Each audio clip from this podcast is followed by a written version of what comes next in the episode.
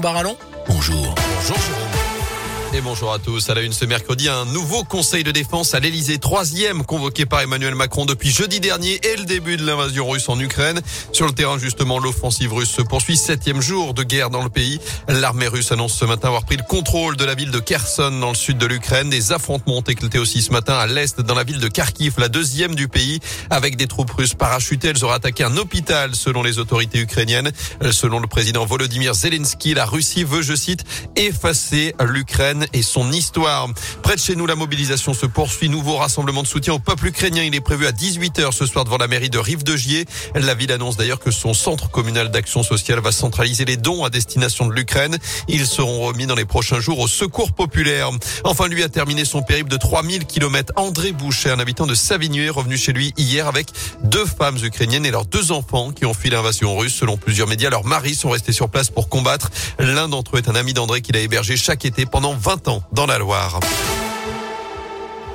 Dans ce contexte, ne soyez pas surpris aujourd'hui. On est le premier mercredi du mois et à midi, les 52 sirènes d'alerte vont retentir dans 27 communes de la Loire. Nouveau test comme chaque mois. La saison n'est pas encore finie, mais elle est déjà réussie. Direction Chalmazel dans ce journal privé de neige il y a deux ans. Pandémie de Covid l'an dernier. La station ligérienne s'est refait une santé cet hiver.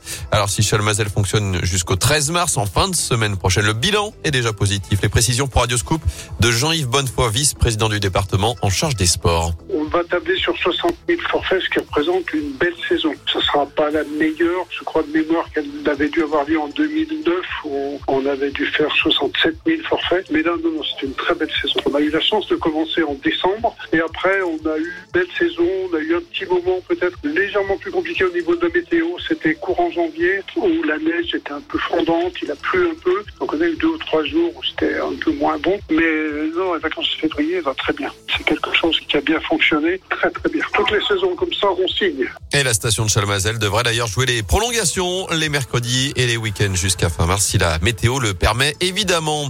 Enfin, c'est le dernier jour pour s'inscrire en ligne sur les listes électorales pour la prochaine élection présidentielle. Sinon, vous avez jusqu'à vendredi pour le faire en mairie. Je vous rappelle que le premier tour aura lieu dans 39 jours, dimanche 10 avril. Il y a pour l'instant 11 candidats sur la ligne de départ puisque Marine Le Pen, Éric Zemmour et Nicolas Dupont-Aignan viennent d'obtenir leurs 500 parrainages, ce qui n'est pas le cas du tout de Christiane Taubira qui doit prendre la parole dans la journée.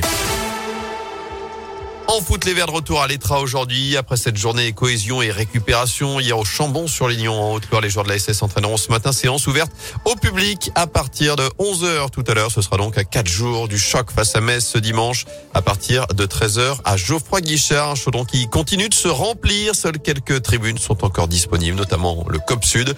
Que toutes les places sont à 10 euros pour cette rencontre. Avant cela, la deuxième demi-finale de Coupe de France entre Nantes et Monaco ce soir à partir de 21h15. Le vainqueur retrouvera en finale Nice, premier qualifié hier après sa victoire face au Petit Pousset Versailles, 2 buts à 0. Et paraît ridicule, pardon, les amateurs de